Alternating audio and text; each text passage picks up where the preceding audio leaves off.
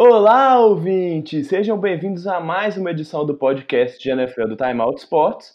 Eu sou Gabriel Morim e, como sempre, estou aqui com meu parceiro Bernardo Stilac, que voltou a tempo do Rio de Janeiro para acompanhar uma belíssima semana 5 da NFL, não é não, Bernardo?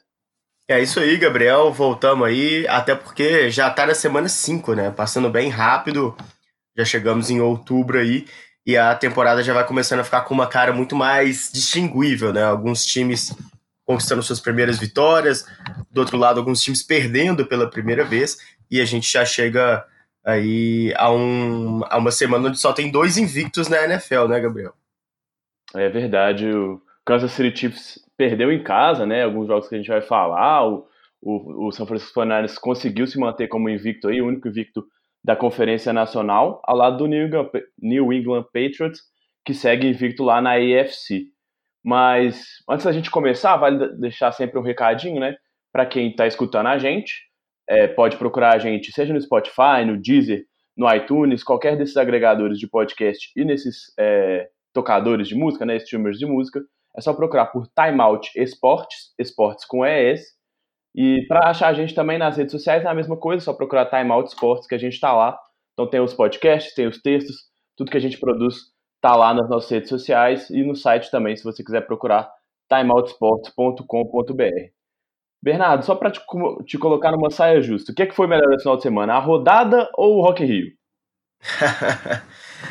Não, no final de semana a rodada. O Rock in Rio, eu tenho algumas ressalvas aí. Gostei muito do dia que eu fui, né, na sexta-feira. Mas no final de semana eu não não vou colocar à frente da NFL de forma nenhuma. A NFL ganhou aí com facilidade. Não é só praia não, né? Não, não, não é muito não.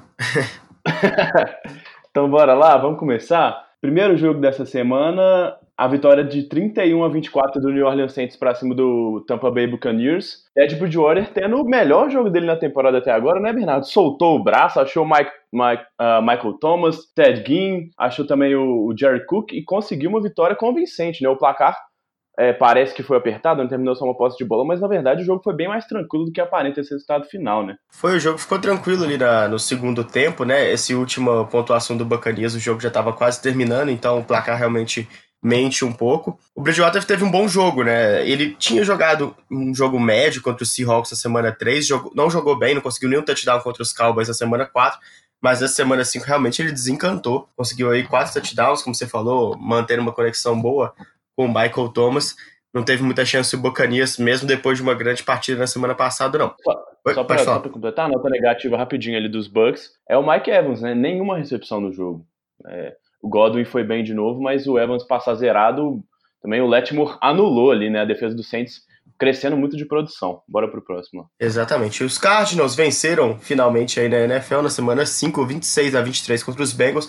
A primeira vitória aí do time do Arizona Cardinals. Ainda não dá para dizer que é um time que, que pode chegar a algum lugar, principalmente por estar numa posição, numa divisão bastante complicada, mas é importante a primeira vitória do Kyler, do Kyler Murray aí, que nem estava jogando mal não, mas a primeira vitória é realmente importante para poder tentar engrenar bons resultados e quem sabe na, na, temporada que vem o time viver melhores horizontes. Exatamente, é um time em processo ainda, é um time que, que vai aos poucos crescendo durante a temporada, a gente está vendo isso. Próximo jogo, vitória Minnesota Vikings 28 a 10 contra o New York Giants. Aí mais uma atuação de quarterback que estava sendo até criticado, né, bem criticado o Kirk Cousins nessas primeiras quatro semanas e que foi bem, né, conseguiu achar bem, principalmente o Adam Thielen, né, que recebeu dois touchdowns, é, passou das 100 jardas e isso sem deixar de ter um bom jogo corrido, né? O Dalvin Cook mais uma vez com uma boa atuação, mas dessa vez o Cousins também jogando bem e o ataque aéreo funcionando. Né? Exatamente, agora vamos para um jogo que lá no início da temporada a gente poderia até dizer que é uma grande surpresa,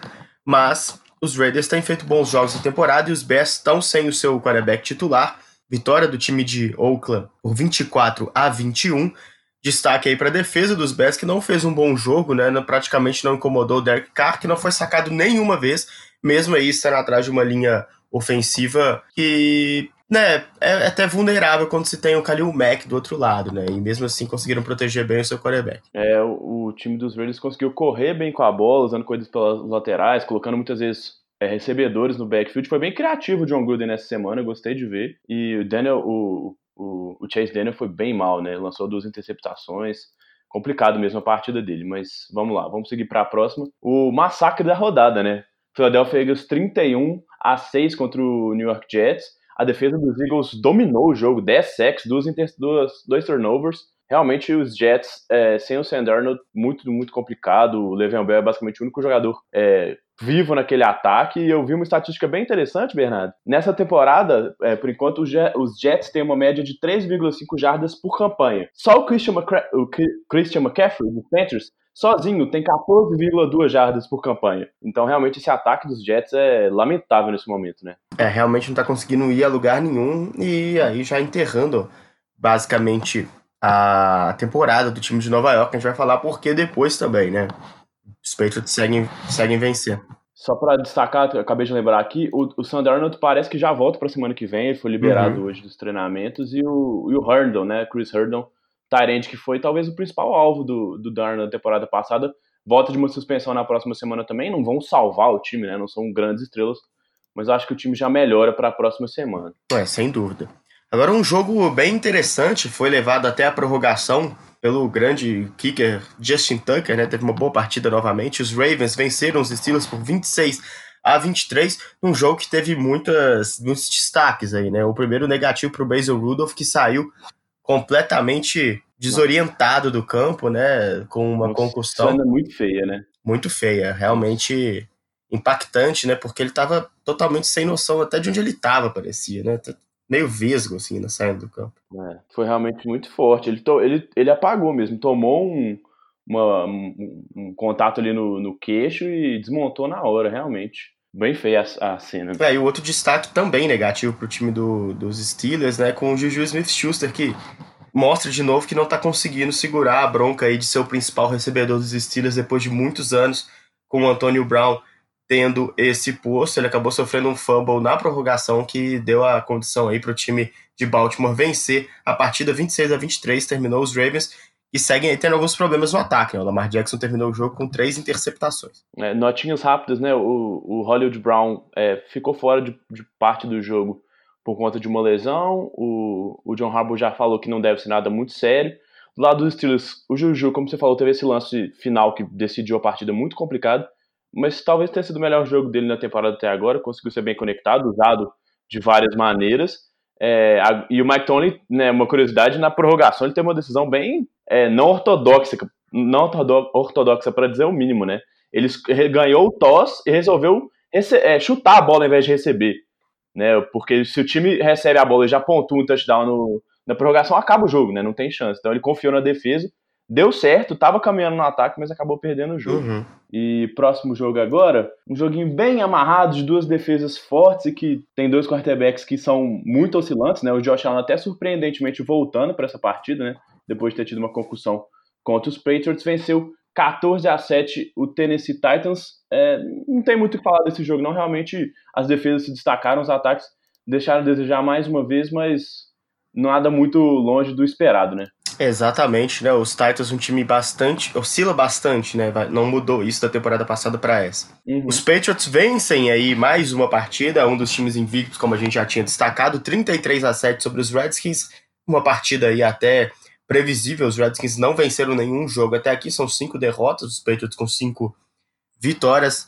Vitória tranquila do time do Tom Brady, que teve bons números na partida, né? Apesar de uma interceptação, passou para 348 jardas e três touchdowns. Os Patriots que jogam agora na quinta-feira contra o New York Giants. Vamos ver se esse pouco espaço aí de, de descanso entre uma partida e outra pode pesar para o quarterback veterano da equipe. É, a partida até começou um pouquinho complicada ali, os Redskins complicaram o jogo, mas logo que abriram, os Patriots realmente não deram muito espaço e o jogo terrestre funcionando. O Sonny Michel com o melhor jogo dele na temporada até agora. É, Para a gente fechar essa primeira sessão dos jogos mais rápidos, né? A gente dá uma passada mais rápida o jogo de segunda-feira, o jogo de, de segunda-feira à noite entre São Francisco 49ers e Cleveland Browns. Outro atropelamento, né? Dessa vez bem menos esperado, né? Os 49ers venceram por 31 a 3 o time do Cleveland Browns.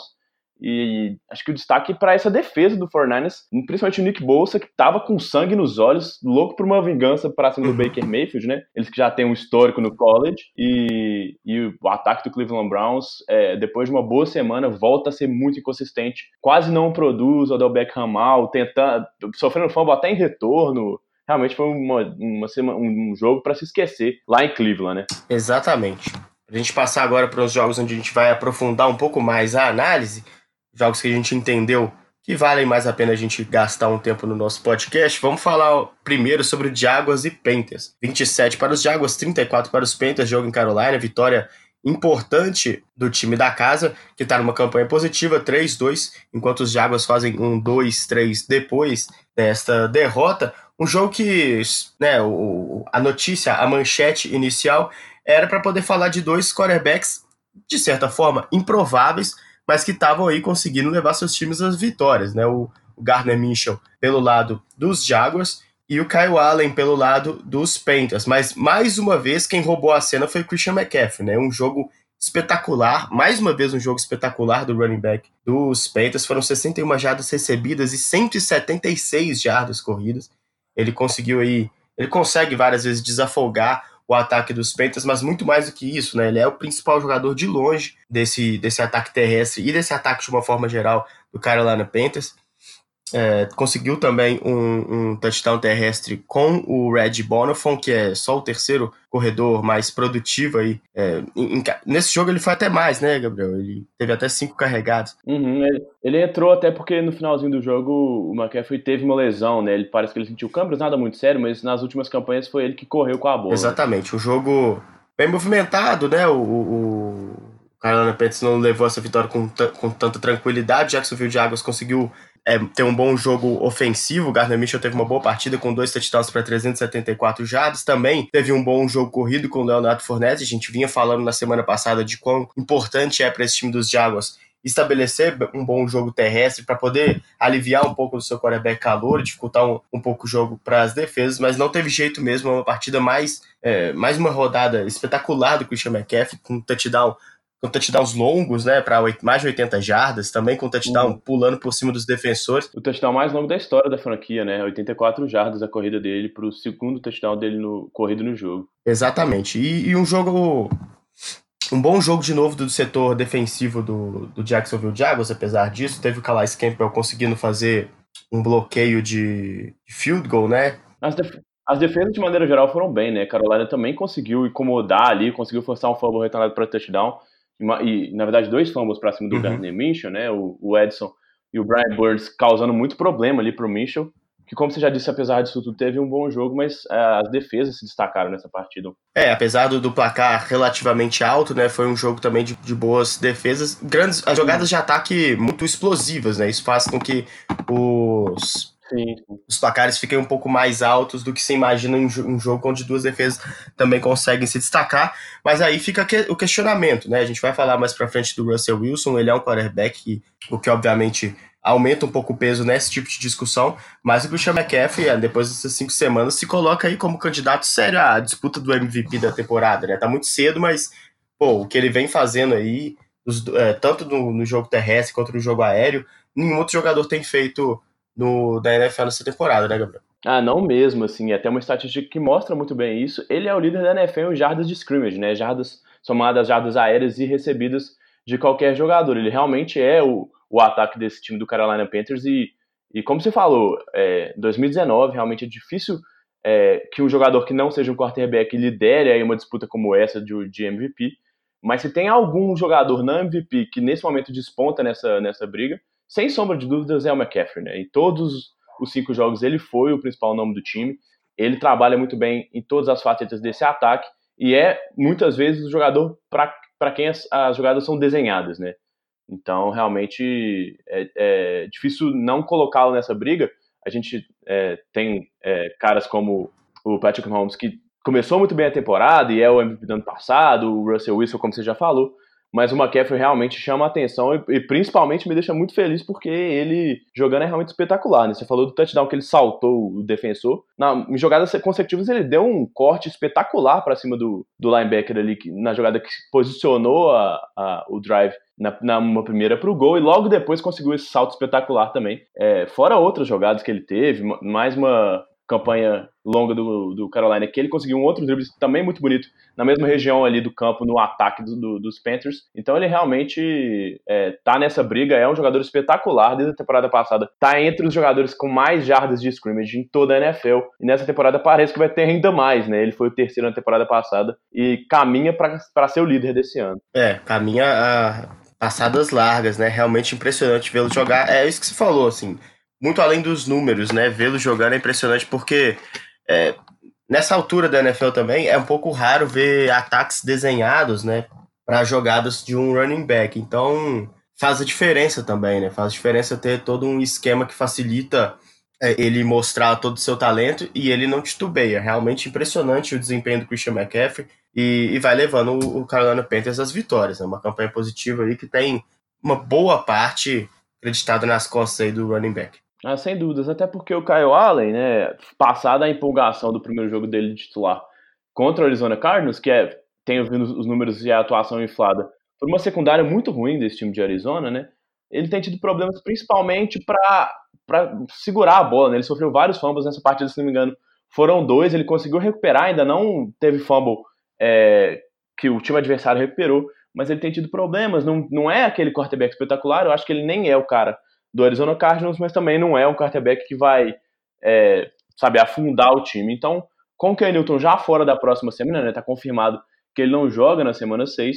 o Kyle Allen segue utilizando, né, e o Carolina Panthers como todo, segue utilizando muito o Christian McCaffrey para aliviar essa pressão, tanto que nomes como o DJ Moore e o Curtis Samuel é, têm aparecido pouco, né, nomes que eram bem, estavam bem altos antes da temporada começar e que tinham uma expectativa muito grande, eles seguem um pouquinho apagados ainda devido a essa mudança na posição de quarterback e essa instabilidade do time no ataque.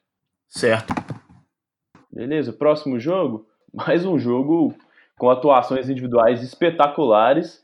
Houston Texans 53, Atlanta Falcons 32. É, acho que não tem como fugir de Deshaun Watson e Will Fuller, né, Bernardo? Os dois tiveram grandes jogos, os melhores jogos da temporada até agora. Will Fuller, que estava bem discreto, conseguiu três touchdowns, é, mais de 100 jardas, 14 recepções, ele realmente. Mais de 100, não, mais de 200 uhum. jardas, né? Ele realmente participou é, do ataque durante o, o, o, campo inteiro. Ele normalmente é aquela arma em profundidade, foi utilizado em passes na red zone, passes na linha de scrimmage, screens, passes curtos. Então, tá, realmente mostra. É, é, um, é um pouquinho animador ver ele atuando bem assim, porque a gente sabe que do outro lado tem o DeAndre Hopkins, que é um monstro, né? Que mesmo não tendo o melhor dos jogos também não, não foi mal dessa vez. E o Deshaun Watson tem uma, tem uma estatística muito legal aqui, a gente sempre fala disso, mas não custa refor é, reforçar. Na, ele teve dois jogos na carreira até agora em que ele não sofreu nenhum sec. Um desses dois jogos foi o jogo de domingo contra uhum. o Atlanta Falcons. Nesses dois jogos, ele teve cinco touchdowns, nenhuma interceptação. Provavelmente os dois melhores jogos dele na, na, na NFL até agora. Então, assim, realmente mostra o quão fundamental é que essa a, a linha ofensiva proteja o Deshaun Watson. Ele é muito bom. A gente sabe disso, né? Mas ele precisa que essa linha ofensiva funcione. E nesse jogo funcionou e conseguiram tirar proveito de uma secundária dos Falcons, de uma defesa dos Falcons como um todo, que tem, vem muito mal. Como a gente já destacou nas últimas semanas, o Kino Neal faz uma falta enorme. Ele talvez seja o melhor jogador dessa secundária. E sem ele, uma defesa que já era fraca cai muito de produção e fica bem vulnerável, né, Bernardo? É, segunda semana seguida que a gente tem que destacar negativamente a defesa do Atlanta, e é importante levar em consideração esse número, esse estatístico que você falou do Deshaun Watson, sobre o Sex, porque ele sofreu muito, nessa, sofreu na temporada passada e sofre nessa com a linha ofensiva, né? A linha ofensiva dos Texans não é boa, o que pesa mais ainda para a atuação ruim da defesa dos Falcons, né? Não conseguiram forçar nenhum uhum. sec no Deshaun Watson, realmente chama atenção pela ineficiência dessa defesa e dá um recado né, para a diretoria dos Texans que precisa urgentemente investir em bons jogadores de linha ofensiva, porque o potencial que eles têm no quarterback é gigantesco, né? E, e, e no corpo de recebedores também. O DeAndre Hopkins já é um veterano, né? A gente não sabe até quando ele vai continuar jogando e principalmente jogando em alto nível, mas o Will Fuller vai vai se mostrando um alvo confiável nessa temporada. E nesse jogo, né, como você falou, um alvo mais. É, com uma variedade maior de, de, de, possibilidades de jogadas ofensivas, né? Uhum. Ele geralmente, até por conta do DeAndre Hopkins ser indiscutivelmente o número um, o recebedor número um dessa equipe, ele ficava muito restrito àquelas jogadas de, de muita profundidade. Mas nessa partida ele foi utilizado em vários, vários lançamentos, várias rotas diferentes. Isso vai mostrando que um bom quarterback eles têm, bons recebedores eles têm, precisam realmente investir nessa linha ofensiva para que esse time do Houston possa realmente sonhar com, com voos mais altos, o que é totalmente possível. E do lado de Atlanta, né, o Matt Ryan segue a sua sina de não ter jogos ruins, mas que não conseguem levar o time a vitórias, né? Novamente, um jogo de números até razoáveis pro ex-MVP da NFL, mas ele não consegue conduzir esse ataque mais, né? Ele teve que correr atrás o, o, jogo inteiro, basicamente. Assim, depois do segundo quarto, o Houston desgarrou no placar e, e aí ele, ele, né, o placar final até parece que foi muito distante, assim, realmente o jogo não foi tão parelho, principalmente nos momentos finais, mas o basicamente o último lance da partida é uma interceptação retornada para touchdown do Deshaun, do Gibson e logo antes o Houston tinha marcado um touchdown também, né? Então foram duas campanhas quase consecutivas com touchdowns. Então assim, a Atlanta chegou a estar uma posse só atrás, né?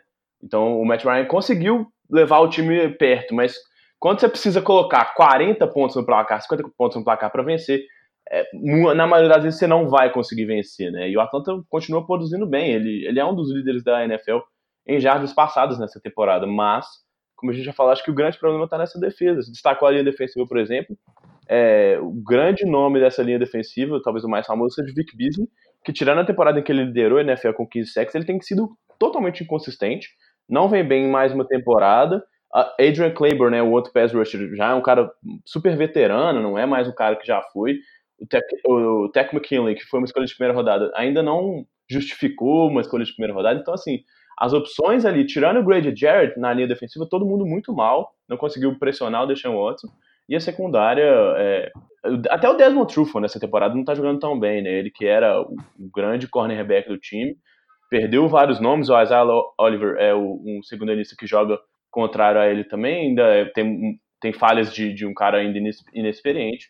Então, esse time de Atlanta que, olha, não sei, é, acho que a gente chegou até a comentar isso, né? Com a lesão do Drew Brees, me parecia naquela semana 2 que era o time para deslanchar e para tentar brigar por essa divisão.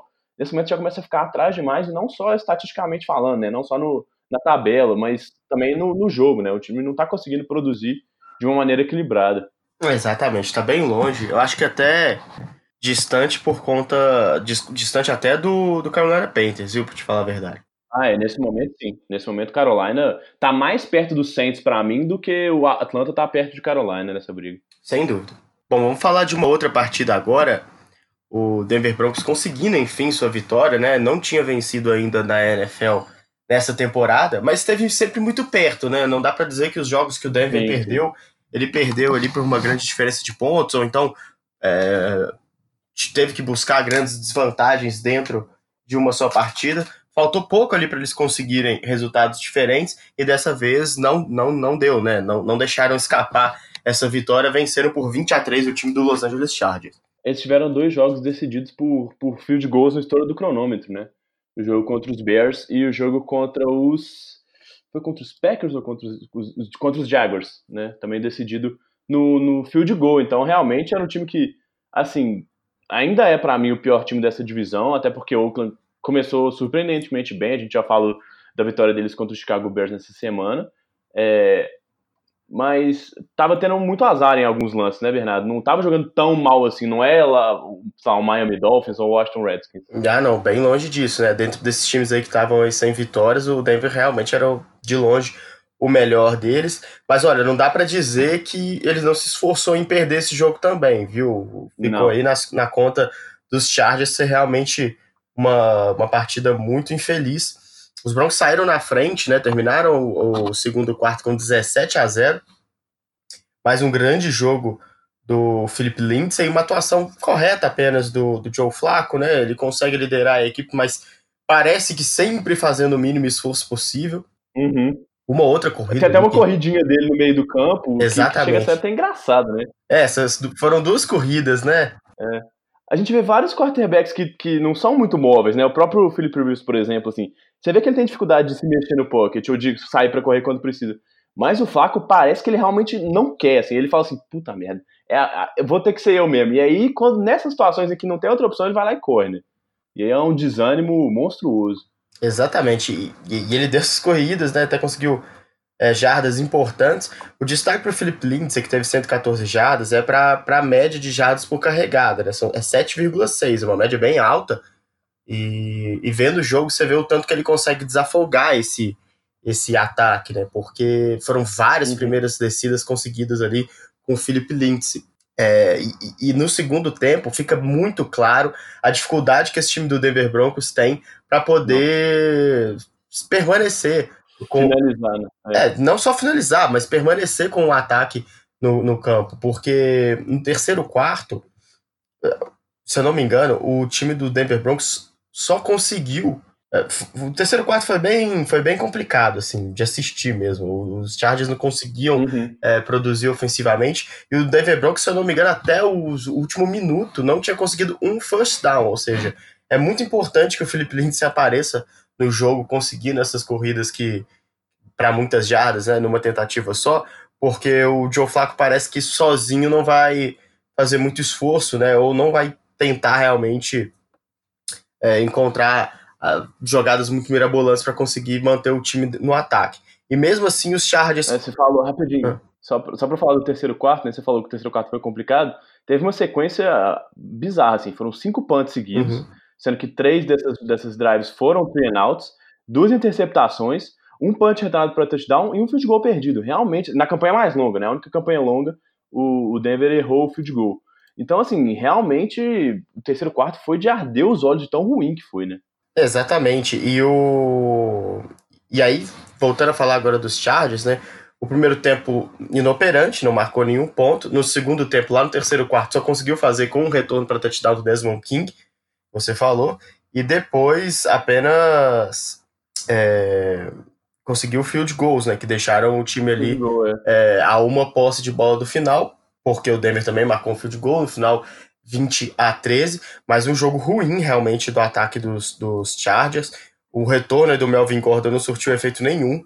Correu 12 vezes para 31 jardas, parou ali na parede da boa defesa do Denver Broncos, né? Se a gente pode destacar um ponto positivo aí, é realmente o, o jogo defensivo dos Broncos, muito bom, e que interceptou o Philip Rivers na end zone, né? Eu, não passe confuso. Uhum. O Philip Rivers eu não tô conseguindo colocar muita fé nele nessa temporada, sabe? E nesse jogo foi mais um onde a minha desconfiança é, ganhou mais alguns pontos, né? Principalmente por essa interceptação. Ele conseguiu levar o time até a, a red zone, mas no momento de lançar a bola no fundo, ele foi interceptado de forma até simples pela defesa do Denver Broncos, acabando não só com a jogada, né, mas com, com todo o ânimo ali do time que já estava 17 pontos atrás e se viu de novo obrigado a ter que tentar parar o ataque do Denver Broncos e construir mais uma vez uma jogada ali. Foi um baque anímico mesmo para o time dos Chargers, muito complicado. É, a gente já falou sobre esse time uhum. na, é, em podcasts passados, né? E sobre como os Chargers nas últimas temporadas têm começado mal e depois corrido atrás do prejuízo. Eu não consigo ver depois dessa campanha 2-3 dentro de uma divisão complicada, os Chargers correndo atrás do prejuízo porque o desempenho não tem sido muito satisfatório. Realmente esse jogo é, de momentos diferentes, momentos distintos, né? E com um ataque de fato dos Chargers não conseguiram anotar nenhum touchdown. É, era, essa era exatamente a pergunta que eu queria te fazer, assim, é a, é a grande coisa que, que acho que a gente tem que tirar desse jogo, né? É tentar analisar em que pé tá esse time dos Chargers, se ele realmente, é, sabe, se, se, essas derrotas até agora, esse perder em casa pro time do Denver Broncos, como a gente, a gente destacou, não é um time horrível, nem todas as derrotas foram aquelas derrotas em que o time deveria perder, acho que inclusive contra Chicago eh, mereceu mais, vamos dizer assim, a vitória. Mas, sabe, essa, essa, essa derrota me preocupa de alguma forma e queria saber se te preocupa isso também, assim. Eu sei que você já falou um pouquinho, mas acho que é isso, assim. É, o Philip Rivers tem, tem esses jogos de Philip Rivers que ele é espetacular, mas tem jogos igual a esse último jogo em que ele lança umas interceptações bizarras, não consegue produzir nada. E, e acho que a, a linha ofensiva que tinha melhorado, acho que não, sabe, não conseguiu proteger muito bem mesmo não sendo sacado, eu acho que ele sentiu muita pressão. Tanto que ele usou demais o Austin Eckler em passos curtos para poder desafogar. E fora o fato de que, um fato que a gente já destacou na, na, no último podcast, que essa que o time dos Chargers talvez tenha o mando de campo menos relevante na NFL hoje em uhum. dia. A gente sabe que times como Seattle, New England, Kansas City fazem das suas casas verdadeiras fortalezas, e isso garante várias vitórias. E, e, e, e, o time de, dos Chargers basicamente joga fora de casa. Contra os Broncos, é, o barulho era muito maior da torcida de Denver do que da torcida de, de Los Angeles, né? Então, realmente, queria saber como é que, né, o quanto que te preocupa essa, essa derrota, esse tipo de derrota, e todo esse contexto dos Chargers nesse começo de temporada. É, essa, essa interceptação da, da Endzone que eu disse que teve um baque anímico, pesa muito também o fato da torcida não estar tá lá, né, para poder tentar fazer com que o time volte a, ao jogo, né. Os caras uhum. têm, são interceptados na endzone e, e, e houve uma comemoração dentro do próprio mando de campo. É. E essa questão é do bizarro. É, é bizarro, é. E tem um time talentoso, tem recebedores talentosos, né? O Kina Allen principalmente, mas a utilização do Austin Eckler exaustivamente no campo, é, nesse jogo até mais como, como recebedor, ela diz muito, né? Porque ele recebeu 15 passes. Uhum. Pô, o cara recebeu uhum. 15 passes. É muito, é muito mesmo. E a média de, de, de jardas ganhas aí por passe é de 5.7, ou seja, é é, são, né? o, o, time está investindo. Se você somar né, isso, mais ao fato de que foram 15 tentativas de corrida, uma do Philip Rivers, né, que foi um desastre, mas foram 15 tentativas de corridas, 12 para o Gordon, 3 para o Eckler. Foram 15 tentativas de corrida, uma média de 2,6 para o Gordon, 2,3 para o Eckler, mais 15 passes para o Eckler, com uma média de 5,7 jardas por passe seja, o time não consegue avançar no campo. É, são consegue. 30 é. jogadas ofensivas, 30 jogadas ofensivas aí bem-sucedidas, né? A gente pode tirar os passes em não completos. 30 vezes em que a jogada funcionou, deu certo, mas o time não conseguiu o suficiente para um, minimamente nenhum first down. Se a gente puder contabilizar aí, na média, uma corrida do Melvin uhum. Gordon, uma corrida do Eckler e uma, um passe recebido do Eckler, aí sim o time consegue talvez 10 jardas para para permanecer no ataque. Isso significa muito, né? Até porque o Philip Rivers teve 32 passes completos, metade deles para distâncias muito curtas, num time que você tem possibilidades de passes mais longos e variedades de jogadas ofensivas muito maior do que isso. Isso aí para mim também é bastante sintomático, mostra que o time está com bastante dificuldade de usar o, o, potencial que tem e passa também pela, pela capacidade do Philip Rivers estar um pouco afetada nessa temporada. Eu acho que ele, ele não, não é capaz mais de levar esse time a uma mudança tão grande aí de, de, de desempenho no jogo e também de resultado. É, vale ressaltar duas coisas, eu concordo com você, assim, realmente o time tem produzido pouco. É, agora, o Mike Williams está voltando de lesão, então ele participou menos desse jogo, né, como você falou o que na aula que vinha sendo o cara com mais, com maior percentual de, de, de, alvos de toda a NFL, se não me engano, até a semana passada também não, não participou muito desse jogo. E os erros da equipe, né? Claro que o Philip Rivers tem, tem peso nisso, né? Ele lançou duas interceptações, mas o Eckler sofreu um fumble no finalzinho do primeiro tempo, que, que era uma jogada que estava na goal line, né? Ele sofreu o, o, o fumble entrando na endzone o, o time dos, dos Broncos recuperou a bola. Teve field goal errado do, do, do, do kicker é, quem entrou nesse jogo, né, substituindo o kicker titular. Então, assim, é, isso tudo de maneira né, geral, contextual, preocupa, assim, por isso. O time, de uma maneira geral, não está conseguindo produzir ou não está agradando tanto e, não sei, tá, tá esquisito mesmo. A gente já tinha, acho que eu já tinha até te feito essa pergunta, né, não sei se na semana passada ou na anterior. É, não me parece que dessa vez a, a reviravolta usual dos Chargers vai vir, até porque o Hunter Harry ainda tá machucado, não sabe quanto tempo ele ainda vai ficar de fora. O time, tirando ele, não tem Tyrants que participem do jogo. Por isso ter usado tanto o Eckler no, no jogo aéreo, por exemplo. Então, realmente, é, é um momento complicado para Los Angeles Chargers. A gente sabe como é que as coisas mudam rápido na NFL. Mas nesse momento, esse, esse time me deixa preocupado, porque em alguns momentos eu pensei até que pudesse bater o Kansas City Chiefs nessa divisão. E hoje tá muito, muito longe disso. Então bora lá, bora pro próximo jogo. É, Vamos passar para o jogo de domingo, outro jogo de domingo desse, do horário das 5 da tarde. Green Bay Packers 34, Dallas, Cow Dallas Cowboys 24 e assim, é outro jogo em que o placar parece estar tá mais próximo do que realmente foi assim, né, a diferença dos dois times. Dallas no começo do jogo foi massacrada, a defesa de Green Bay conseguiu pressionar muito bem o Dak Prescott e o Aaron Jones tendo um jogo espetacular, né? Quatro touchdowns corridos participando muito bem também do jogo aéreo, mais de 100 jardas corridas, quase 100 jardas aéreas, é, e num jogo em que o Aaron Rodgers não foi tudo isso, né, Bernardo? O Aaron Rodgers foi mais discreto, mas dessa vez o outro Aaron, o Aaron Jones, foi o grande destaque desse time dos Packers no lado ofensivo. Né? É, o Aaron, o Aaron Rodgers não tem precisado ser espetacular para conseguir vitórias nessa temporada até aqui, né? Tem contado com, com um jogo terrestre eficiente, não tanto quanto foi nesse jogo contra os Cowboys, né? Realmente foi o grande jogo do Aaron Jones e também com uma boa defesa, né? Aparecendo ao longo do jogo e principalmente em momentos chaves, como naquela interceptação contra o Dak Prescott. Então, é, ele tem tido uma ajuda que a gente não vinha observando aí nas temporadas passadas. Isso é muito importante porque no momento em que ele pegar fogo aí, né, ele tem um time bastante importante para dar apoio a ele. É, na defesa, destaque de novo para o Jair Smith, ótima contratação. Preston Smith, excelente contratação. E o Jair Alexander, uhum. É, ele é, é um dos cornerbacks que eu mais gosto de ver jogando na, na NFL hoje em dia. Tá apenas no seu segundo ano, mas ele joga com muita intensidade. Não é daqueles corners que não quer, sabe, não quer participar, não quer fazer teco. Ele entra, vai na jogada, ele, ele tem um ele, ele tem um, um radar para a bola assim muito bom, ele consegue várias interceptações, desviar vários passos, então mais uma excelente atuação dele. Conseguiu uma interceptação para cima do Amari Cooper numa num drop ali meio complicado do Amari Cooper, mas que até foi bem depois do jogo. E, e Green Bay rapidinho conseguiu, com essa defesa muito forte, abrir 24 a 0 né? E aí, nesse momento é, chegou a estar 24 a 0 depois 24 a 3 31 a 3 depois. Dallas até conseguiu é, encostar um pouquinho no placar, deixou um pouquinho de emoção no final do jogo.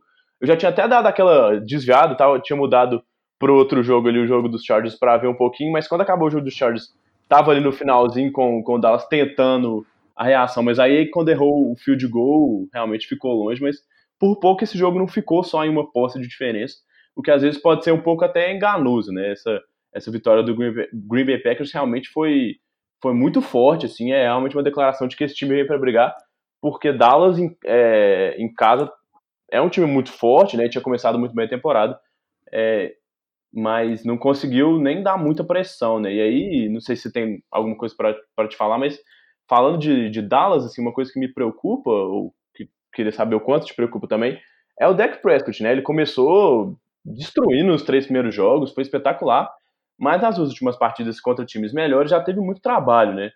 Nos dois últimos jogos. Você acha que ele é mais o, o, deck dos primeiros três jogos que, que ganhou e foi espetacular, ou mais o deck que jogou contra Saints e contra Packers que sofreu, que não conseguiu criar muita coisa, que foi muito pressionado? É, pois é. Uh, algumas coisas me preocupam nesse Dallas Cowboys, né? Vale lembrar, só antes de falar isso, que o Aaron Rodgers nunca perdeu no AT&T Stadium, né? Essa é uma rivalidade Verdade, até né? recente, a gente pode dizer que tem, por grandes partidas que foram jogadas lá, inclusive de de playoffs, né? Mas uhum. o Aaron Rodgers, ele, ele não sente muito essa pressão. O Dak Prescott me, me... Então, é difícil a gente falar que o deck dos três primeiros jogos é o deck que deve, a gente deve apostar, né? Porque o deck dos três primeiros jogos é um deck que jogou contra Giants, é, Redskins e Dolphins, né? Se eu não me engano. Sim, sim, exatamente. Talvez as três piores defesas da NFL, né? Exatamente. Então, assim, e aí quando ele enfrenta duas defesas mais qualificadas, os Saints e os Packers, ele realmente não consegue fazer bons jogos, né? E contra os Packers eu acho que é mais sintomático, porque contra os Saints ele teve um jogo até mais correto, né? Ele não teve é, teve aquele drive final onde ele levou o time é, a acreditar, né, a sonhar que poderia ir com field goal virar a partida mesmo jogando fora de casa, mas contra os Packers, jogando em casa, três interceptações em momentos importantes, cruciais, né? Eu lembro da gente comentando aqui que ele é um cara que não pipoca e tal. Acho que segue não pipocando, o problema não é esse, mas é, ele acabou tendo erros em momentos muito importantes. Pesa muito contra não ele. Não adianta né? não pipocar se. Não adianta ele não, não, pipocar no final do jogo, se ele chegar no final do jogo já não tiver mais como, né? Recuperar. Exatamente, é. E pesa muito isso, né? Porque você vai analisar é, as defesas contra as quais ele jogou. Ele foi muito bem contra defesas realmente muito fracas e não foi bem contra defesas que nem são assim. Talvez não sejam as melhores da NFL, mas são defesas muito mais qualificadas do que as três anteriores. O que uhum. mostra que ele é um cara constante, né? Assim, é, esse tipo de, de, de, jogador, esse tipo de retrospecto, pesa para poder rotular o jogador como um cara mediano, né? Ele vai muito bem contra os times ruins e vai mal contra times bons. Então, é, não é questão assim dele oscilar, é questão de que, ele consegue entregar é realmente limitado. Não é limitado no a gente usa muito limitado para poder falar que o cara é fraco, né? Ele tem um limite até razoável, mas que não que talvez não consiga levar esse time dos Cowboys a, a grandes a grandes vitórias, a grandes retrospectos. Pode ser ajudado por esse time de formas diferentes. É muito importante que o Ezekiel Elliott consiga entrar no jogo rápido, o que não aconteceu uhum. é, nesse jogo contra, o, contra os Packers. Né? Ele até teve, teve um bom desempenho, mas, mas aí já estava perdendo bastante, é, bastante pontos e o Dallas não poderia ficar investindo no jogo terrestre. É, Green Bay meio que cedeu até os primeiros, várias carregadas, assim, né?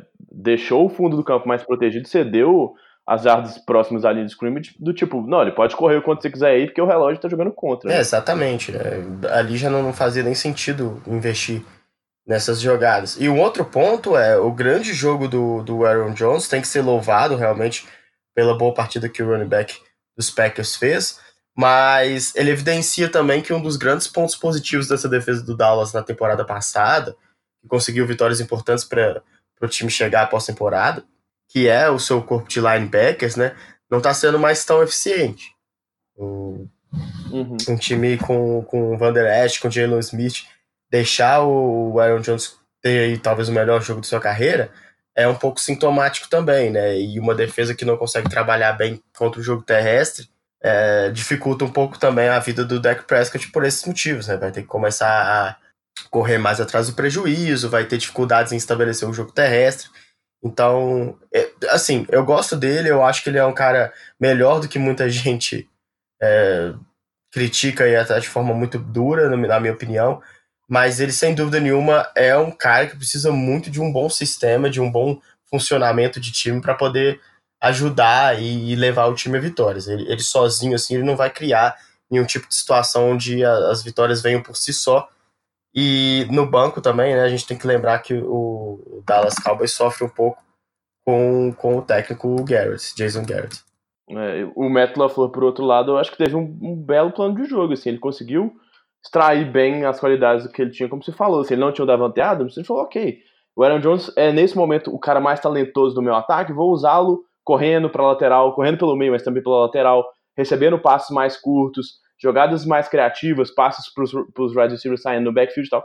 Esse tipo de coisa que confunde um pouco a defesa, porque igual você falou, se ele tentasse correr o tempo todo ali contra, contra esse grupo de linebackers, contra esse front seven, talvez ele tivesse dificuldade, né? Então essa criatividade é importante.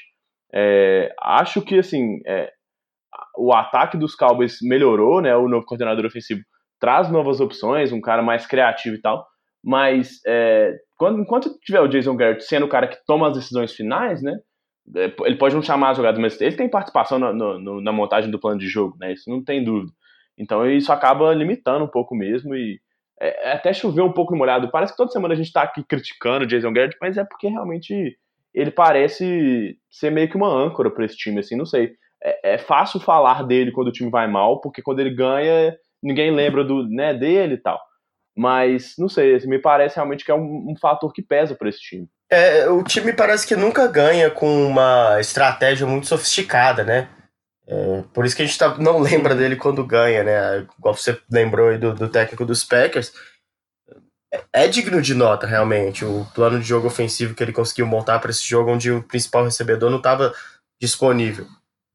Quando os Cowboys ganham, você, você consegue enxergar cinco ou seis destaques antes de pensar na, no, no, plano de jogo montado pelo Garrett, né? Então eu acho que não é nem um pouco oportunista, não. Realmente ele, ele tem um trabalho complicado aí ao longo dos anos e que eu não sei qual vai ser o, o episódio que vai conseguir abrir os olhos aí do, do Dallas Cowboys para poder tentar buscar um técnico mais qualificado, às vezes até manter o Garrett em outra posição, mas não como head coach. O Jerry Jones gosta muito dele, parece ser meio um casamento, assim, né? Enquanto o Jared Jones estiver lá, muito dificilmente o, o, o, Garrett vai sair, assim, a menos que aconteça uma catástrofe. Porque esse time de Dallas que, assim, se você olhar nas peças, é um dos times mais talentosos, né? Uma defesa muito forte, como a gente já destacou, o grupo de linebackers fortíssimo, uma boa secundária, o, o, o Byron Jones é muito bom. No ataque tem o Amari Cooper que, é, desde que foi para Dallas, ele vem muito bem, o Ezekiel Elliott ainda tá meio enferrujado, me parece também, mas é um dos grandes running backs da liga. Então, assim, sabe, talvez a melhor linha ofensiva, que é, é outro fator que pesa para essa derrota, as lesões nessa linha ofensiva, os desfalques, nessa linha ofensiva nesse jogo contra os Packers. Então, acaba que esse talento muitas vezes carrega o time para os playoffs, para ganhar o wildcard, como foi na temporada passada. Mas chega num certo limite mesmo. Talvez o limite seja do deck e a gente não consiga colocar tanta responsabilidade para ele, ou talvez o, o, ele seja o menos culpado disso por conta de todo o problema no, na comissão técnica. Então, é, é, um diagnóstico um pouco complicado assim de, de, determinar exatamente quem que é o maior culpado, mas que tem alguma coisa que trava um pouco esse time, realmente tem. Exato. Vamos seguir agora para a partida de quinta-feira. É, a gente já vinha destacando no podcast passado que te, tinha potencial para ser um dos grandes jogos dessa semana e não deixou a desejar nem um pouco, né? Rams 29 a 30 contra o Seattle Seahawks, jogo em Seattle, fazendo valer o seu mando de campo. Uma partida emocionante, realmente espetacular. É, e grande destaque não poderia ser outro que não o Russell Wilson, né? Se a gente falou que o, que o Dak Prescott é um cara que, sem dúvida nenhuma, se for vitorioso dentro da NFL, vai precisar de ajuda dos seus, seus jogadores de time. Claro, todos precisam, mas ele vai precisar realmente de fazer parte de um time que funcione muito bem. O Russell Wilson, ano após ano, vai mostrando que ele sozinho vai conseguindo é, superar as dificuldades impostas pela própria equipe, né, pela própria montagem de elenco.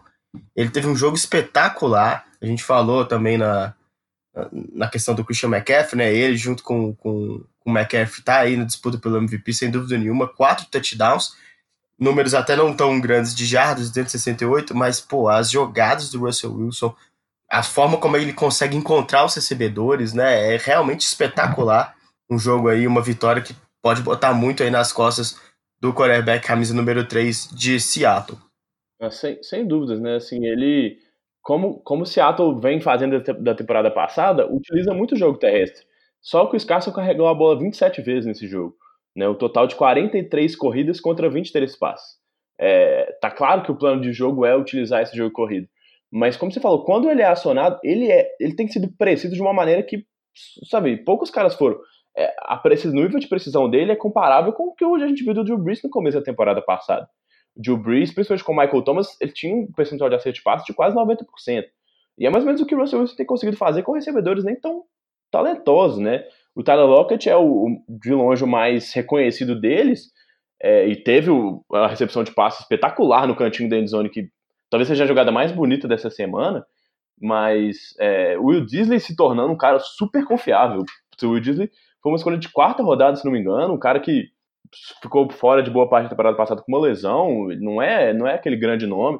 O DK Metcalf chamou atenção muito mais pelo tamanho nele, porte físico, do que exatamente pelo, pelo jogo espetacular. O, o, o potencial físico credenciou para ser uma escolha de segunda rodada, mas ele não tinha produzido tanto. O Jaron Brown, David Moore, todos esses são nomes, assim, pouquíssimo usuais, pouquíssimo conhecidos é, na liga, caras de, de, de passar por vários times mesmo e, e, nenhum deles se destacou. Mas o Russell Wilson consegue fazer esses caras produzirem de uma maneira absurda, né?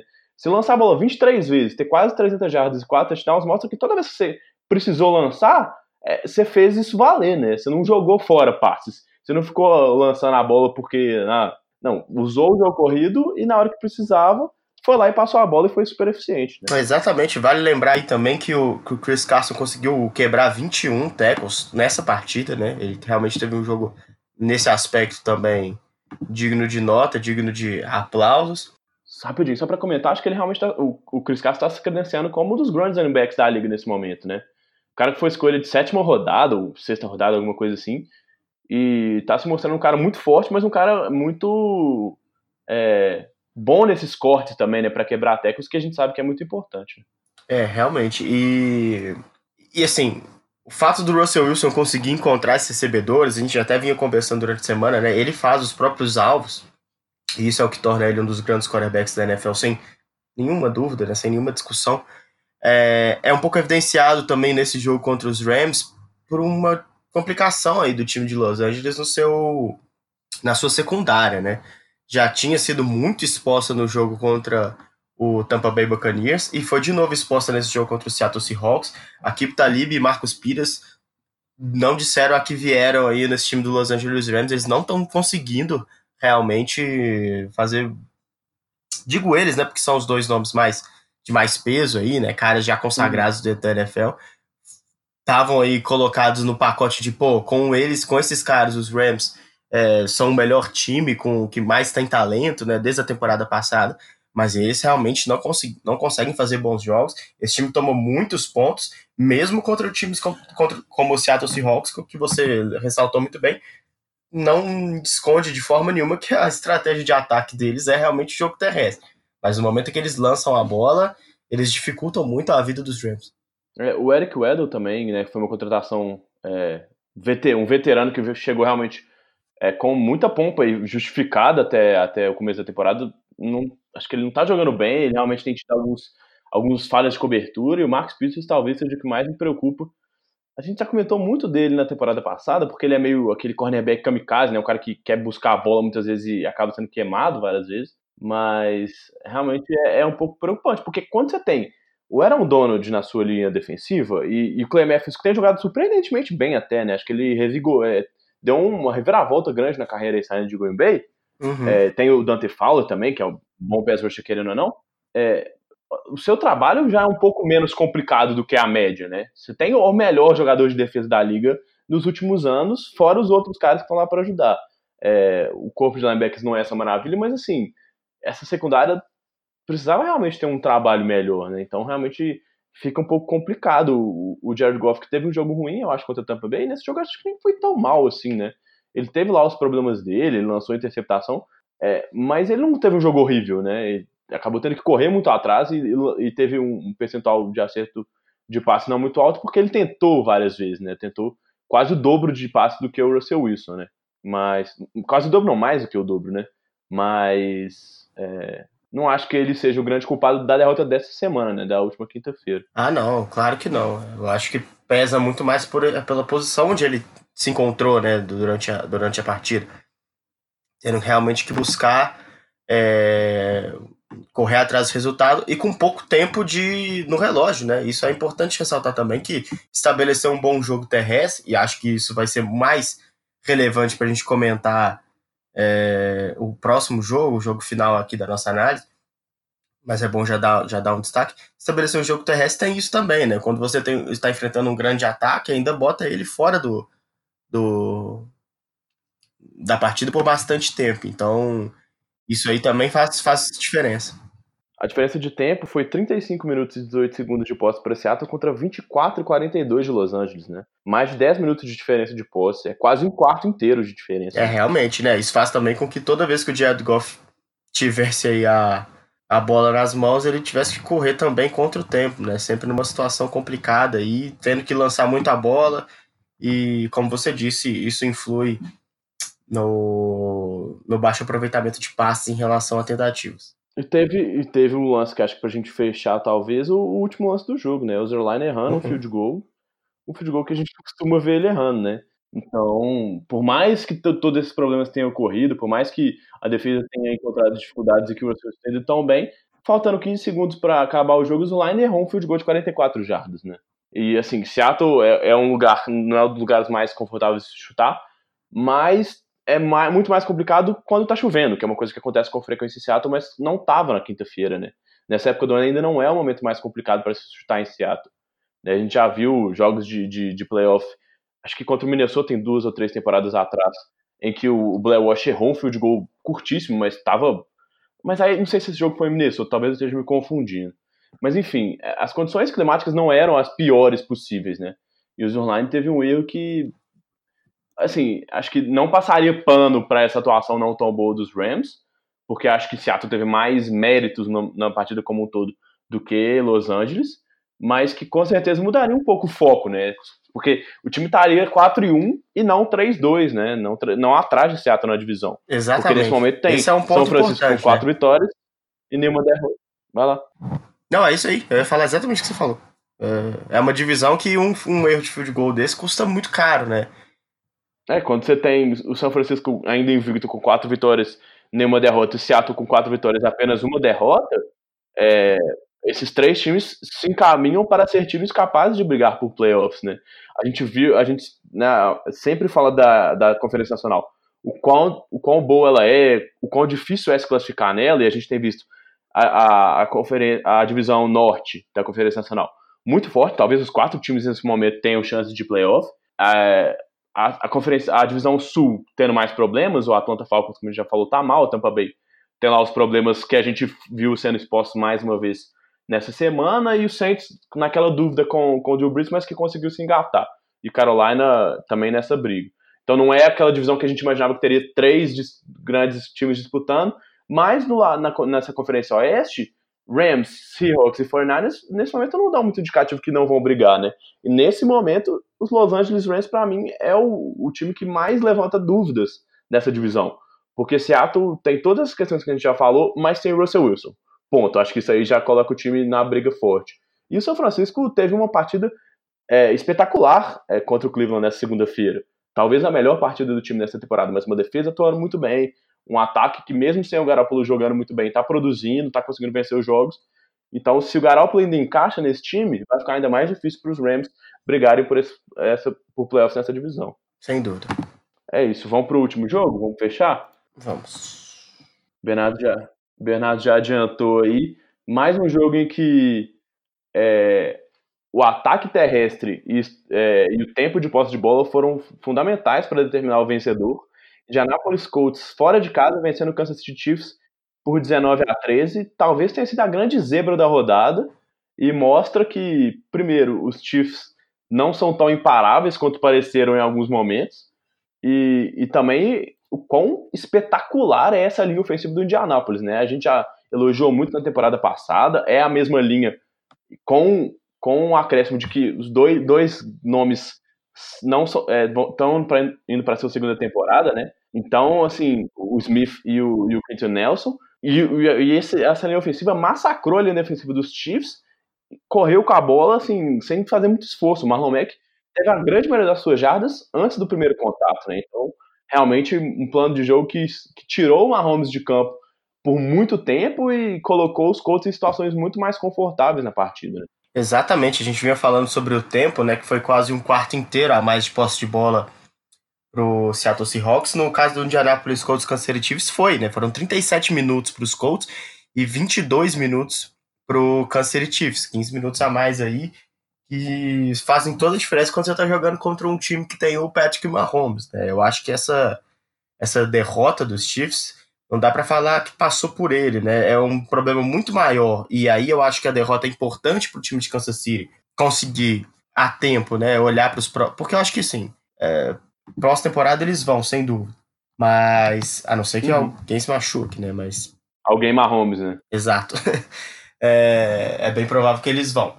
Mas é, é, foi, foi a tempo assim, de conseguir perceber e, e, fazer com que o time e a torcida e a imprensa olhe assim, para dentro desse time e perceba alguns problemas. O principal deles, claro, é a defesa parando o jogo terrestre. Né? Porque uhum. não conseguir parar o jogo terrestre mantém o ataque do outro time, dificulta com que o Mahomes volte a campo, né? Porque o time perde bastante tempo aí e faz com que placares como esse possam ser possíveis, né? O Indianapolis Colts ir até Kansas City e conseguir um resultado que é realmente uma grande zebra. É, um, uma outra estatística interessante do Mahomes e que eu acho que vale a pena só como é, estatística mesmo, não quer dizer muita coisa, é que em jogos fora do horário nobre, o Mahomes não tem nenhuma derrota na sua carreira. E enquanto no horário nobre ele já tem cinco uhum. derrotas. Então, ele só perdeu até então, na, na, breve carreira dele de duas temporadas como titular, né, contando com essa, é, só perdeu quando jogava no horário nobre. E tem aquela estatística que você me mandou também, é, falando que desde que virou titular na liga, se eu não me engano, são 26 jogos, o Patrick Mahomes o time do Patrick Mahomes, Kansas City Chiefs, passou das, dos 25 pontos em todos os jogos, né? O que mostra que essa, a não ser esse, o que mostra que essa atuação do Indianapolis Colts é realmente impressionante. É, e outra coisa que, que dá para destacar dessa, dessa estatística que a gente que a gente estava compartilhando é, é a, o estilo de marcação dessa defesa do Indianapolis, né? A gente sabe, e, e foi muito destacado na temporada passada, que os Colts usaram o esquema de defesa mais em zona para poder escondeu um pouco assim as deficiências individuais dos seus jogadores, porque não tinha jogadores principalmente secundária tão, né, tão bons assim ou tão formados. Tinha vários caras que estavam ainda começando na liga primeiro e segundo anistas. E, e esse esquema em zona realmente faz com que o cara tenha que trabalhar em situações menos estressantes, vamos dizer assim, porque ele está defendendo só uma parte do campo não um jogador específico. E isso funcionou muito bem. Anápolis conseguiu vencer uma sequência de nove dos últimos dez jogos na temporada. Mas contra o Kansas City Chiefs, o time mudou totalmente esse esquema, né? Colocou uma marcação individual que, que dificulta um pouco, é, que faz com que os, os recebedores do, do, time adversário tenham que vencer esses duelos individuais. E quando você está bem preparado e conta com é, alguns desfalques do outro lado, como teve, por exemplo, o Tiger Hill e o Sammy Watkins, que o Tyreek Hill nem foi pro jogo, e o Sammy Watkins jogou acho que dois snaps, alguma coisa do tipo, é, uhum. você tem caras não tão talentosos, né, DeMarcus Robinson, uh, Byron Pringle, que parece um cara gerado no Madden, é, o calor, o, o Michael Hardman, que ainda não são recebedores espetaculares, né, não são aqueles caras tipo o Tyreek Hill, é, que não conseguiram ganhar tantos esses confrontos, mesmo com o Mahomes estendendo várias jogadas, fazendo aquele passe para touchdown espetacular pro Pringle, que realmente, assim, é, é jogada que parece jogada de videogame, é, o time do Kansas City não conseguiu ganhar muitos desses duelos, né? Então, o Indianapolis preparou um plano de jogo muito forte para na defesa, mesmo com alguns, alguns desfalques, né? Não tinha lá os dois safes titulares, perdeu o, o seu, os seus cornerbacks, os dois titulares por parte do jogo. O Desir até voltou, mas é, acho que os dois voltaram, mas ficaram fora de alguns snaps. Então, vários calouros jogando na secundária e mesmo assim conseguiu neutralizar o Kansas City Chiefs porque apostou nesses, nesses duelos que venceriam esses duelos individuais. E conseguiu colocar pressão também na, no Patrick Mahomes, né? O Justin Houston teve um belo jogo para confirmar a famigerada lei do ex, né? É, conseguiu um sec ali pro Mahomes que foi sacado quatro vezes, né? E quem vê ele jogando sabe a dificuldade que é conseguir levar o quarterback dos Chiefs ao chão, né? Só pra gente não, não falar bem, para não dizer que a gente não falou bem dele mais uma vez nesse podcast, né? mesmo com um ataque de 13 pontos apenas, né, sendo bastante limitado e um jogo truncado como foi esse, baseado no, no ataque terrestre dos Colts que teve, como a gente já falou, mais de quase um, te um tempo, né, a mais de posse de bola em relação aos Chiefs, ainda assim é interessante ver o Mahomes jogando, né, pela variedade de tipos de lançamento que ele consegue ter, a forma como ele consegue estender as jogadas. Dessa vez não deu, mas não dá para falar que foi uma atuação ruim da parte dele. É, ele tem. É, contando esse jogo de, de domingo, ele tem um total de 7 sacks na temporada. Como se destacou, quatro deles foram contra os Colts, né? Então, assim, é, mais da metade deles no jogo contra o time de Indianápolis. E ele teve uma produção boa, assim. Ele é, teve que produzir menos tentativas, né? Foram 39 é, tentativas de passe para 321 jardas. Ele, é, em pouquíssimos snaps, né, conseguiu produzir quase o mesmo tanto de jardas do time do Kansas City Chiefs como um todo do que o, o time de Indianapolis, que, como você falou, teve um, teve um quarto inteiro a mais de posse de bola. Então isso mostra que ele, assim, é, parece realmente que a melhor estratégia nesse momento para vencer o Mahomes é tirá-lo do campo. Porque mesmo num jogo não tão bom, com lesão no, no tornozelo, sem o seu left tackle titular, sem os seus dois principais wide receivers, sem tudo isso, sofrendo 4 sacks, ele conseguiu ter um bom jogo estatisticamente falando, né? Mais 300 jardas. E o time do Kansas City, em pouquíssimas posses de bola, conseguiu produzir muitas jardas. Então, assim, é, realmente o, o, caminho das pedras parece passar por controlar o relógio. Mais do que tentar um, né, fazer mais pontos do que o Kansas City. Porque nesse momento, até agora, os times que venceram o Kansas City venceram desse jeito, né? Os Patriots na pós-temporada do ano passado, é, os Colts no, no, último domingo. Então, assim, a gente já viu times é, como os Rams no ano passado que marcaram mais de 50 pontos e não ganharam o jogo, né? Então, vencer esse ataque do Kansas City é muito mais difícil do que vencer essa defesa do Kansas City. Exatamente. Só pra gente fechar o comentário, né? Na temporada que vem, na semana que vem, a partida dos Chiefs é contra os Texans, né? A gente pode esperar aí é, um grande tiroteio, porque de um lado Patrick Mahomes, 1.831 jardas, 11 touchdowns lançados na temporada, e do outro Deshaun Watson com 1.364 jardas, e 11 touchdowns também lançados nessa temporada. Tem tudo para ser o melhor jogo da semana, né? É, pelo menos o mais divertido de assistir, sem dúvida. É, eu, eu, eu realmente acho que assim, essa semana assim, teve muitos jogos muito bons, a gente teve até dificuldade para escolher é, os jogos para a gente poder falar melhor e teve que deixar alguns bons jogos de fora. O jogo de Pittsburgh, por exemplo, valia uma boa análise, mas realmente não ia dar tempo, por exemplo. É, mas, cara, é difícil. Essa semana, seis, Texans e Chiefs é talvez sendo um dos melhores jogos da temporada. Tem tudo para ser. Assim. Se, se essa linha ofensiva do, do Houston conseguir trabalhar contra um front seven que assim, a gente não sabe nesse momento ainda não tem novidades, mas o Chris Jones saiu machucado. Não sabe se ele vai jogar. Ele é de longe o melhor jogador dessa defesa.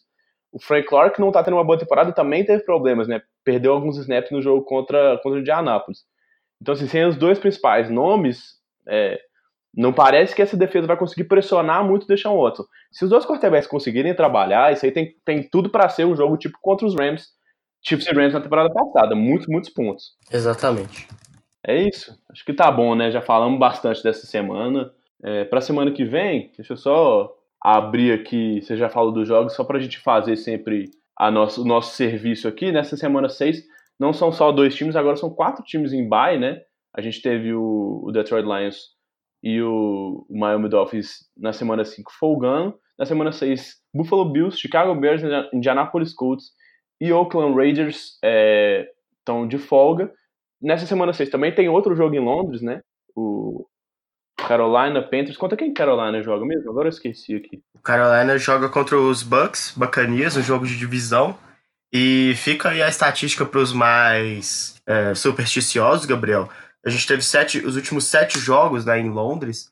Todos os sete vencedores dessas partidas acabaram indo aos playoffs. Então, torcer aí para os Panthers vencerem esse jogo, que aí praticamente já carimba a vaga aí para os playoffs.